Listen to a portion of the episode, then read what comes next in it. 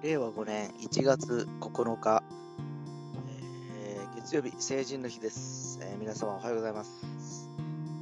えー先ほどまで iOS の方でアンカー収録してたんですけど、やっぱりうまくいかないんですよね。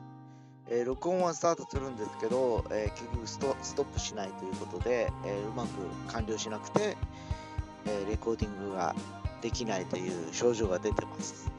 えーということで、え今、Android の方のアンカーを使って収録をしているわけなんですけど、実際、えーちょっとこれも撮ってみないとわからない状況です、えーなかなか一筋縄にいかないという感じでですね、えー去年までは逆に言うと iPhone の方の、えアンカーが使い勝手が良くてですね、非常にこう、なんだろう、あの手軽な感じだったんですけど、その時はね、Android の方が、あの結局、録音はできるんだけど、保存ができないという状況だったんですね。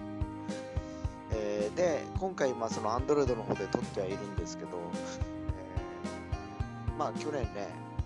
言ったかと思うんです去年というか、今年の初め、何日か前から言ったんでしょうかね。えーこれまで手軽で使いやすかったアンカーっていうのが非常にこう、勝手が悪くなってきてるということで、えーもうパソコンで録音するのが一番楽になってきてるんですね、今ね。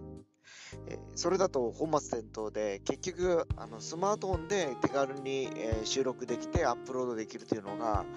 えーやっぱこれ売りだと思うし、醍醐味だと思うんですね、手軽にできる人はね。で、僕みたいにその、パソコンを駆使してやれるような人っていうのは、きちっとその、あの音楽的な知識がある程度ないとできないわけですよ。で、そこまでじゃあ一般の人がするかしたらもうしないですよね。だそうなっていくと、これまでのもうちょっと衰退気味のアンカーというアプリ自身も、ますますね、あのもう人が使わなくなっていったりだとか、えー非常になんかこう、離れていく感じがするんですけど、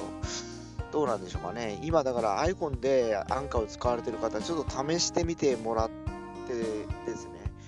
が言ってる意味がわかると思うんですよ。そういうことなのかと。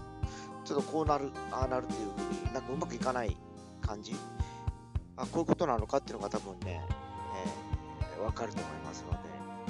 一旦試してみてください。そんな成人の日の朝でした。それでは。